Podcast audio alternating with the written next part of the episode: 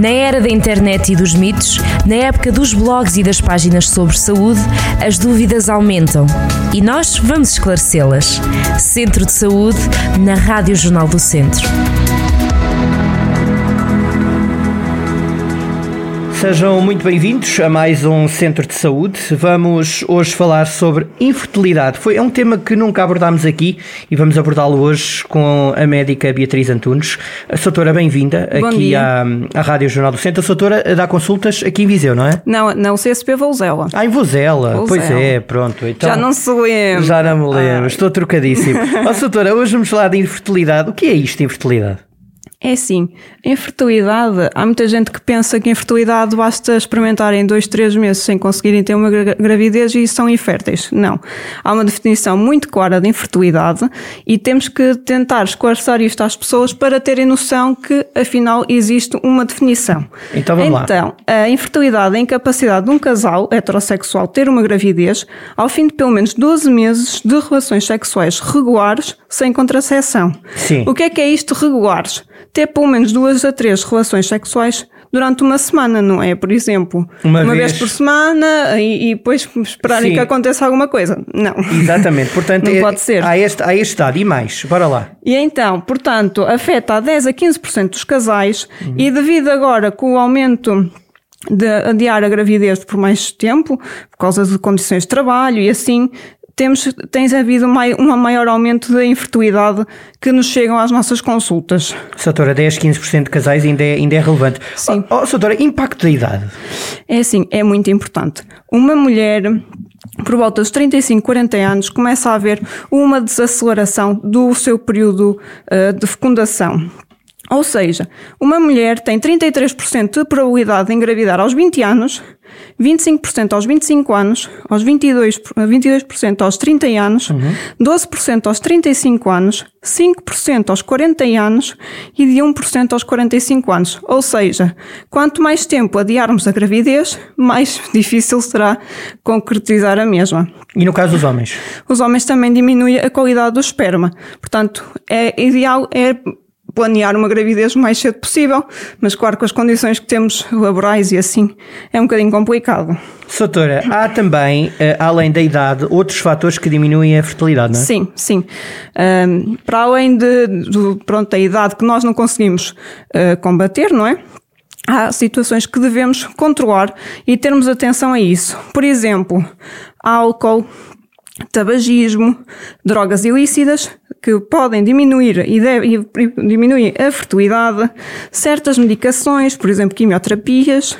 Um, agora está preconizado, antes de iniciar um tratamento de quimioterapia, fazer preservação de ovócitos ou de espermatozoides, até, tanto no homem como nas mulheres. Uma questão a pílula não interfere na, na fertilidade. Vamos riscar esse mito.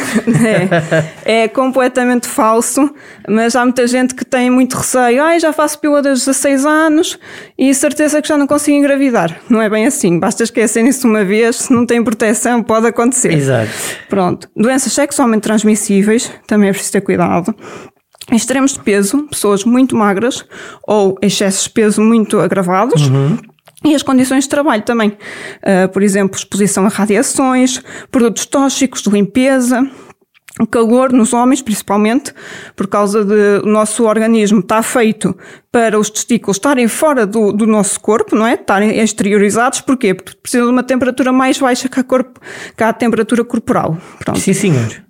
E trabalhos por turnos também não ajudam, por causa da regulação do sono, o sono não se sente tão, tão bem com a vida, não é?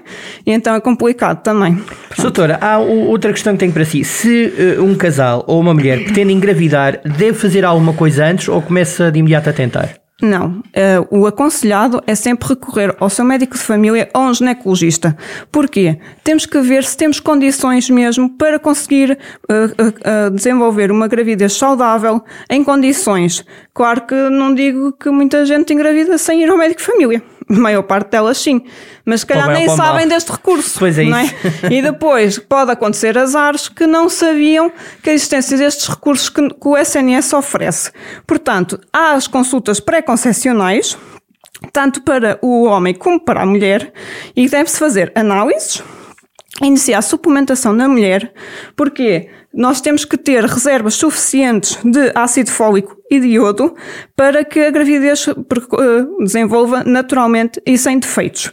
Uma das principais doenças é o defeito do tubo neural com o déficit de ácido fólico. Portanto, deve-se iniciar esta suplementação dois meses antes de parar o método contraceptivo, que muita gente não faz isto, mas temos que estar cientes disso. Uh, temos que, com a consulta, reavaliar quais são as medicações que estão a fazer, quais são os hábitos de vida que estão a praticar que devemos alterar e prevenir. Por exemplo, uma mulher que fume, temos que começar a dar estratégias para fazer suspensão. Uh, e, claro, verificar se o PNV está bem atualizado, se as vacinas estão todas em dia, se há alguma coisa em falta. Temos que verificar estas situações. Doutora, procurar ajuda quando? Pronto. Se um casal com mais de 12 meses a tentar, devem recorrer ao seu médico de família mas nas situações com um casal em que a mulher, o homem, pronto, nesta situação Sim. não conta tanto, mas que a mulher tenha mais de 35 anos e estão pelo menos 6 meses a tentar, devem recorrer ao médico de família ou então ir a um ginecologista.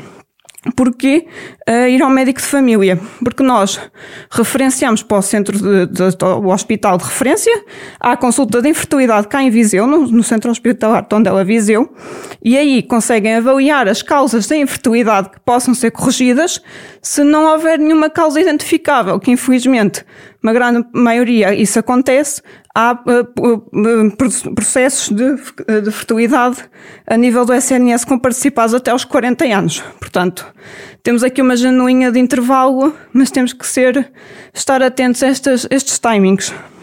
Pronto.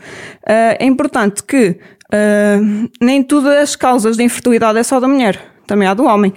Mas não há um que é mais infértil que o outro. Não. São mais ou menos equiparáveis, mas há sempre alturas que não sabemos se é do homem ou se é da mulher. Às vezes a natureza não ajuda e temos que estar a par destas situações e tentar ajudar. E acredito, e acredito também nestas consultas haja aqui um apoio para o casal, porque não há de Sim. ser fácil lidar com um Sim. ou com outro que não consiga, não é? É, é sempre complicado, mas Temos equipas multidisciplinares para desenvolver estas consultas, mas o ideal é estarem a par dos timings. Por exemplo, uma mulher com 38 anos que vê que não consegue, uh, pronto, uma gravidez, se estão à espera do SNS é muito complicado. Tempos de espera e tudo é quase impossível. Já tem que ir a recorrer a nível particular. Não sei quais são os valores, mas pronto, é sempre um investimento Portanto, nem toda a gente tem, não é? Exato. Portanto, o importante é com timing, com tempo, não é? Sim, Ir preparando sim. isto com calma. 12 meses, se não conseguem, uh, não conseguem uma gravidez, independentemente da idade. Um casal de 16 anos ou 18 anos, com 12 meses de tentativas e não conseguem, devem recorrer a uma consulta de fertilidade. Agora, se um casal com mais com 35 anos, 36, devem sim contactar o médico de família para conseguirmos ainda tentar a nível do SNS uh, eh, haver apoios porque senão, a partir dos 40 anos, a CNS não comparticipa nada. Porque a taxa de sucesso é, é muito é, é, uma é opção, ínfima. Claro, claro, é? claro. É e são processos muito caros. Exatamente. Ó, oh, Soutor, olha, Pronto. obrigado por todas estas dicas e todos estes timings. Bem Obrigada eu. E bom regresso a Vozela. Já não me esqueço. Obrigado. Até à próxima. Este programa fica naturalmente disponível em podcast em jornaldocentro.pt. Até à próxima. Centro de Saúde na Rádio Jornal do Centro.